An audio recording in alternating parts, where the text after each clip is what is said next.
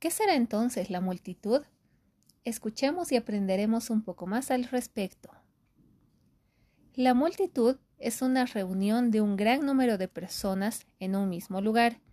Están en una proximidad física unas con otras, pero no mantienen entre sí más que relaciones y comunicaciones reducidas. Es así que una característica directamente relacionada con lo que es la multitud es el contagio de las emociones y finalmente una estimulación latente, producida por la presencia de otros en dosis masivas y que puede traducirse en forma de acciones colectivas caracterizadas por el entusiasmo o la violencia. Por ejemplo, podré tener a una multitud sumamente extasiada en un estadio durante un partido de fútbol, o podré tener a una multitud iracunda que se manifieste durante el saqueo a supermercados de una ciudad. Independientemente del caso, la multitud puede eh, distinguirse de una forma sumamente específica, como veremos a continuación.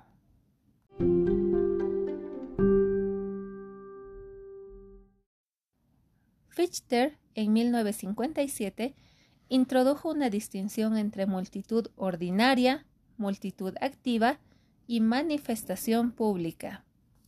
La multitud ordinaria es un conjunto ordenado, pero no interactivo, que ocupa un espacio físico. Por ejemplo, podré tener una multitud ordinaria en un supermercado cuando la gente va de compras, la multitud que espera en un banco, entre otros ejemplos. En segundo lugar, tengo a la multitud activa, que es un conjunto social que tiende a actuar como unidad a gran escala. Se define como una reunión de protesta, por ejemplo, visible en disturbios o linchamientos. Existe casi siempre una cierta relación entre los líderes y los miembros de la multitud, es decir, existe alguien que puede guiar al grupo en cuestión o que puede liderizarlos de alguna forma y encauzar los objetivos hacia lo que él o ella planifique. Finalmente, tenemos la manifestación pública o manifestaciones, que constituyen un conjunto de personas reunidas con el fin de promover una idea, un movimiento, etc. Un ejemplo de las manifestaciones eh, públicas puede ser los mitines, las reuniones políticas, las manifestaciones sindicales, movimientos de defensa de una causa o protestas diversas. Moscovici, en 1981, introduce a propósito de la multitud una distinción entre natural y artificial que conoceremos a continuación. La multitud natural se constituye siempre bajo la influencia de condiciones externas. Por ejemplo, en el caso de un accidente de tráfico, eh, más de una vez hemos debido atestiguar que los, los curiosos se reúnen alrededor del accidente, ¿no es cierto? Entonces, esa es una multitud natural, porque se está agrupando en condiciones externas y espontáneas.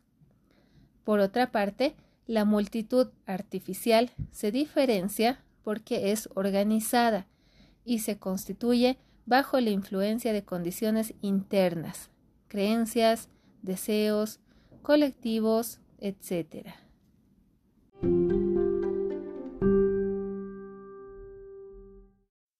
La masa. Las masas son una forma de conglomerado social cuyos elementos se encuentran aislados. La expresión sociedad de masas designa la totalidad de los agregados sociales interdependientes que caracterizan a la sociedad urbana moderna. Las masas quedan definidas por las siguientes características. 1. Composición heterogénea. 2. Gran diversidad respecto de los criterios relativos al estatus social. 3 variación de las normas sociales existentes que nunca son compartidas por el conjunto de las personas.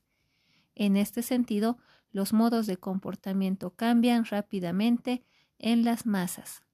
4.